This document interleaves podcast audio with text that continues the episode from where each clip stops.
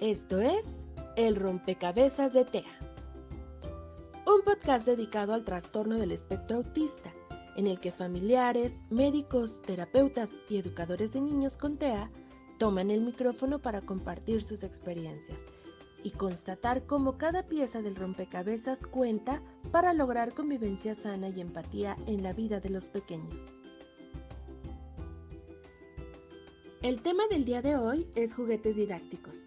Nuestra invitada para platicar acerca de ellos es Gabriela Verónica Aguilar Robles. Ella es socia fundadora y directora comercial de juguetes de TEA. Esta marca es muy especial porque está por lanzarse al mercado de manera oficial.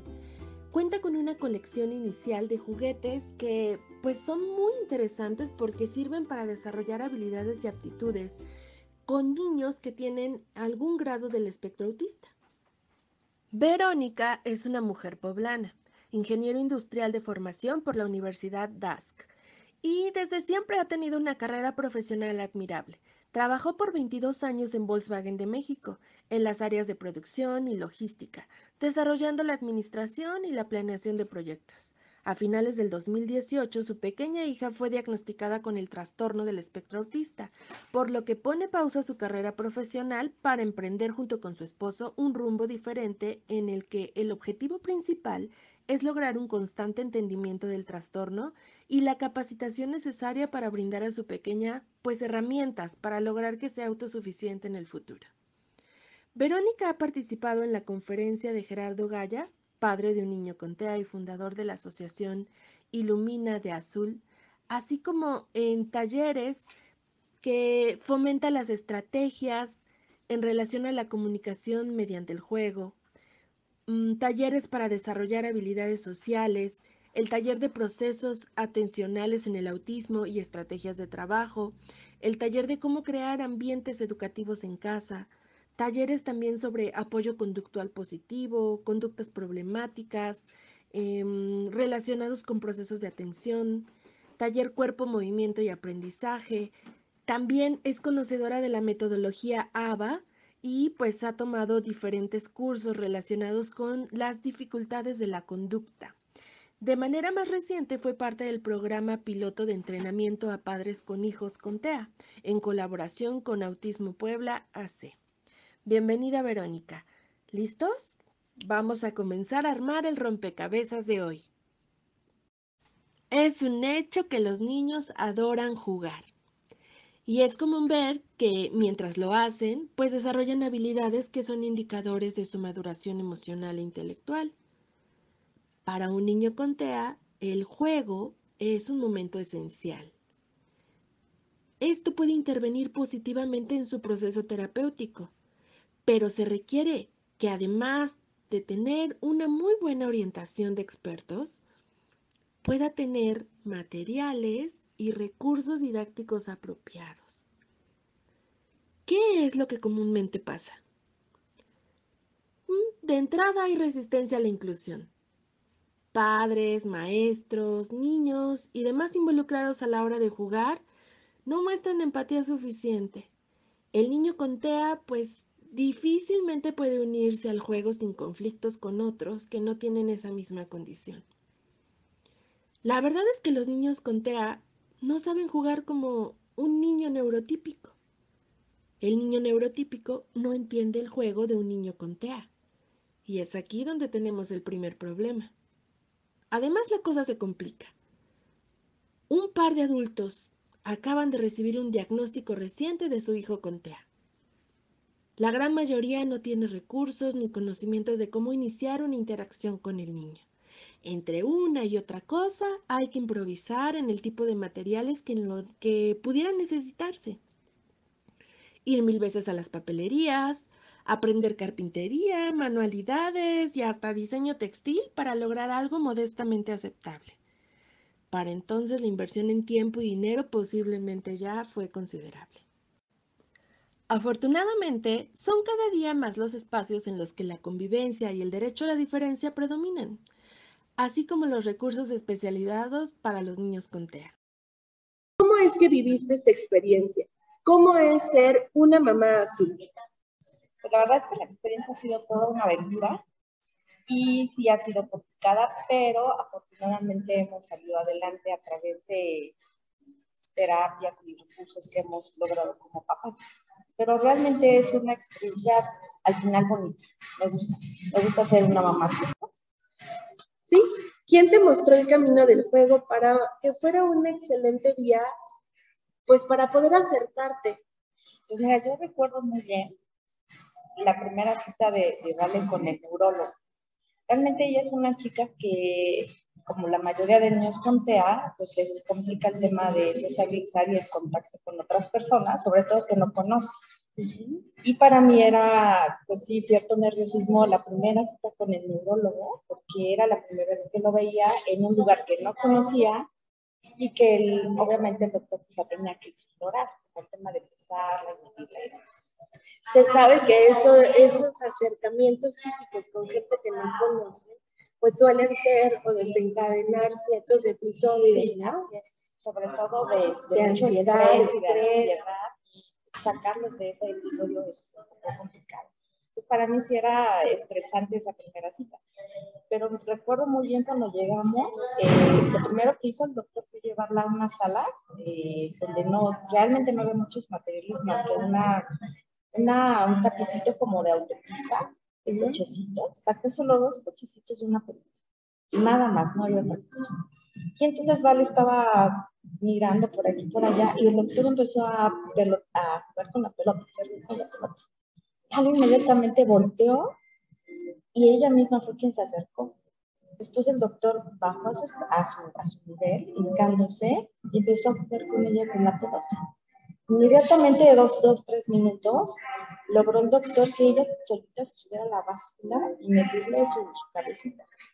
Y fue lo primero que él me dijo, estos niños inician la interacción a través del juego. Si tú no haces esa interacción a través del juego, ellos te ignoran porque no es aburrido. Entonces, eso fue lo primero que aprendí. O sea, si hay juego, em, tienes una buena, una buena chance de, de empezar a interactuar con ellos es un gran descubrimiento, es un gran descubrimiento. Bueno, ¿cuáles crees que sean los errores más comunes eh, o que con más frecuencia ocurren en el tema de los juguetes y los recursos didácticos, ¿no? Eh, sobre todo cuando no están enfocados a niños que tienen espectro autista, sino que están diseñados para niños que obviamente tienen un desarrollo neurotípico, como bien eh, ha señalado. Pues mira, yo como mamá, cuando empezaba yo a buscar juguetes para mi hija, que aún no tenía yo el diagnóstico, o sea, yo veía que había cosas en, tiendas que a ella no le llamaban la atención. Cuando me dan el diagnóstico, veo que hay juguetes que aún así no le llaman la atención. Pues creo que el, el, el, primer problema es que no están adaptados a un niño con TEA en cuestión de tamaños, de colores, de texturas, de sonidos. No existen en el mercado. Entonces realmente no hay juguetes adaptados para niños con TEA. Porque aparte tengo entendido que este tipo de juguetes pues persiguen objetivos muy concretos. Sí, claro, y diferentes, ¿no? Muy, muy diferentes a un niño. Un niño neurotípico realmente aprende solo a hablar, o sea, aprende, aprende fácilmente a hablar porque su genética lo tiene ya desarrollado. Hablar, hablar contar, movimiento de dedos, pero los niños para la lectoescritura. Pero los niños con TEA, recordemos que tienen un atraso neurológico a comparación de un niño neurotípico.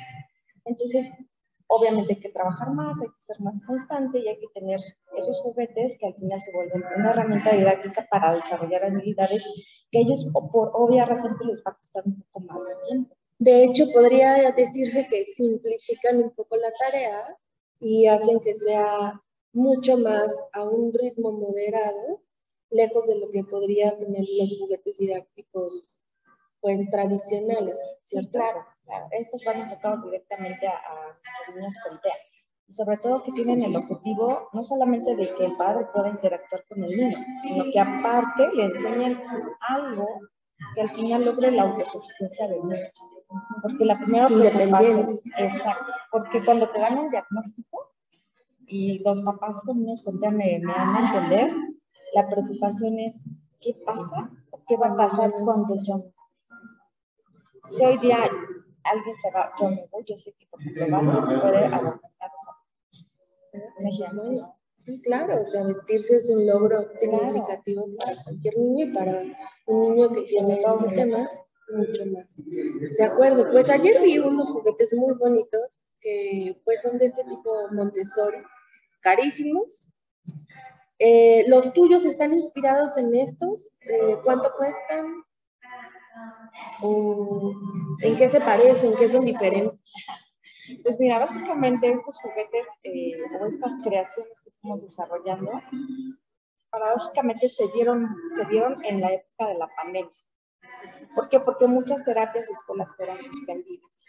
Entonces, pues teníamos que seguir con las terapias en casa y clases en casa. Sin embargo, pues los materiales que se utilizan, pues no se encuentran en una papelería. Por lo tanto, pues yo tenía que ir a la papelería, eh, mercerías, comprar material, crearlos, y entonces empecé a crear, a probar, a, crear prototipos y a probar y error, eh, probarlos con, con, mi hija, que tiene el, el autista. Entonces de ahí salen los prototipos, de ahí yo compruebo la eficiencia de los, de los juguetes y de ahí es como se me ocurre la idea de, oye, pues yo también puedo ayudar a otros papás, que muchos de ellos pues, siguen trabajando, no pueden dejar su trabajo y en lugar de ocupar su tiempo en hacer material didáctico, para sus hijos, pues que existan para que ese tiempo sea de calidad invertido. Claro, invertido en usarlos para que puedan ir desarrollando sus propias habilidades, ¿no? Porque te voy a decir algo, un, un, un niño con espectro autista necesita mucha inversión. O sea, desde un psiquiatra, un neurólogo, terapias de lenguaje, de psicomotricidad, cognitivas, medicamentos. O sea, realmente un papá con un niño con esta condición realmente necesita mucha inversión. Sí, eso es, eso es algo muy interesante porque estos juguetes sí cumplen propósitos eh, pues que son realmente necesarios para poder tener un avance en cuanto a las habilidades de los chicos. Pero además, pues no se comen todo el presupuesto familiar, o sea, eso permite que muchas más familias puedan tener al alcance estos juguetes y pues bueno, puedan tener su terapia con la calidad que ellos requieren. Sí, realmente la marca surgió eh, con ese objetivo de poder ayudar a familias con este tipo de recursos que son de costo accesible que tienen un objetivo al final, que tu hijo sea independiente. Cuéntanos cuántos son, porque tengo entendido que pronto ya va a estar eh, pues a la venta los, los, juguetes. Cuéntanos, porque hemos visto algunas fotos y eso, y queremos saber cómo son, cuáles son. ¿Cuál es tu favorito? pues mira, son seis, seis juguetes, los ahorita ya están a punto de salir al mercado. Eh, pueden consultar la página de en Facebook, donde pueden ver cada uno de ellos, la promoción. Es un tendedero. Es el tendedero, es el círculo de colores, la memoria semanal, camisetas didácticas para niñas, camisetas para bebés, un cuento digital adaptado para niños con TEA, muñecas sensoriales. Y bueno, hasta ahorita es lo que tenemos ya desarrollado listo para lanzar al mercado. ¿Cuál es tu favorito? ¿Cuál te gusta más? Es que todos, todos los amo, porque son, son muy especiales porque todos fueron desarrollados a través de, de. Claro. Es así. Pero, pues, mi favorito es la camiseta. Y te voy a explicar por qué. Eh, yo he visto algunas eh, plantillas que les dan a los niños para poder aprender a abotonar y abotonar. Ah, sí, saber, a veces son como unas bases que tienen perforaciones y vas colocando agujetas o abrochando, ¿no? Estas son como simulan el, la, la, la, la, lengüetita con los botones y los ojales. En este caso, es la parte de la pretina, ¿no? Exacto. Pero bueno, el niño lo hace y adiós. Sí. Pero este caso es una camiseta que es suya. Tiene que aprender que es suya y que se la puede poner. Mm, eso está interesante. Exacto. Y aparte, bueno, tiene la función de ubicar la lateralidad del lado derecho al lado izquierdo y empalmar colores con el botón y el ojal que son del mismo color. Ah, ya la recuerdo. Es una que tiene también los ojales un poco abiertos y que conforme van eh, orientando, más bien como haciéndose mucho más hábiles en la parte del abotonado, se puede ir reduciendo para subir como niveles de dificultad. Eso es bueno. Sí, o sea, es una camiseta didáctica. Claro, que no si quieres se la puede llevar un domingo, pero el objetivo es que la mamá enseñe a, a que primero identifique que es su prenda, que tiene que cuidársela, que tiene que ponérsela y tiene que abotonar. Es una camiseta que te puede servir por mucho tiempo porque tiene esa oportunidad de estirarse los ojales. Además está hecha en algodón, según leí. ah, porque algo muy importante es que estos juguetes, a diferencia de tener un instructivo, eh, algo que a mí me llamó la atención es que tienen toda una ficha técnica donde realmente te va diciendo paso a paso cuál es la funcionalidad y los objetivos de cada, de cada juguete y qué es lo que van a desarrollar en el niño. Entonces eso pues es realmente eh, fascinante porque descubre entre los padres o la gente que tenga a cargo a los niños con TEA pues todo el panorama, ¿no? Sí, digamos que ese es el plus de la marca. Porque bueno, yo como mamá con una niña con TEA, parte de toda la experiencia vivida, eh, he estado en constante capacitación acerca de la Entonces, el poder conjuntar la experiencia con el conocimiento y poder desarrollar estos juguetes, pues nos permite vender ese know a través de esa ficha técnica. Entonces, como bien dices, pues le explico al papá cómo utilizar el juguete que al final se vuelve en un material didáctico y, eh, le, marca eh, el objetivo exclusivo que va a lograr su niño a través de esa constancia de estar Claro, y a veces yo creo que en el camino, eh, pues muchos papás se frustran, ¿no? El hecho de que probablemente haya pues episodios más complejos, ¿no? Menos fáciles de solucionar o que digan, se pierdan en un vaso de agua, ¿no? Y probablemente con utilizar ese tipo de materiales y saber de qué se trata, pues tú ya tienes la expectativa de lo que vas a lograr, hacia dónde te diriges, los objetivos que persigues, y conforme vas avanzando hacia ellos, pues te dan más certeza, mejora tu tranquilidad, ¿no? Y la relación con el niño pues se vuelve como mucho más suave, se quedan más a flor de piel. El juego de por sí entre los niños pues es una forma de demostración de afecto hacia sus padres y viceversa. Sí, yo, yo creo que el tema de, poder intervenir a una edad temprana con los materiales adecuados, como bien mencionas, con un grupo de apoyo, sobre todo integral, con un neurólogo, padre, la propia familia, eh, yo sé que esos momentos son complicados como papás, porque eso es como un sub ¿no? Me imagino. Entonces, cuando tienes todas, todas esas herramientas, tanto didácticas, juguetes, eh, atención, de integral, eh, familiar o con amigos, el camino es mucho más mucho más. Y para eso está juguetes de para poder dar un granito de arena a los papás. Claro, no, pues te felicito porque esto que encontraste como una ventaja para poder atender las necesidades de tu hija, pues ha resultado una inspiración que pues va a tener como un beneficio exponencial para el resto de los padres que se encuentran en una situación parecida a la tuya. Sí, sí, la verdad es que el mensaje a los papás que están en el proceso de espera de un diagnóstico, de los que ya recibieron, de los que están como yo, que ya han pasado años y que siguen trabajando. Yo creo que el, el, el, la clave es la constancia. O sea, de un día, día, día, y creer en que nuestros hijos lo pueden lograr. Son capaces. Y son capaces, son muy capaces. Excelente mensaje para concluir. Muchísimas gracias, Vero, por formar parte de este primer episodio del podcast El Rompecabezas de TEA.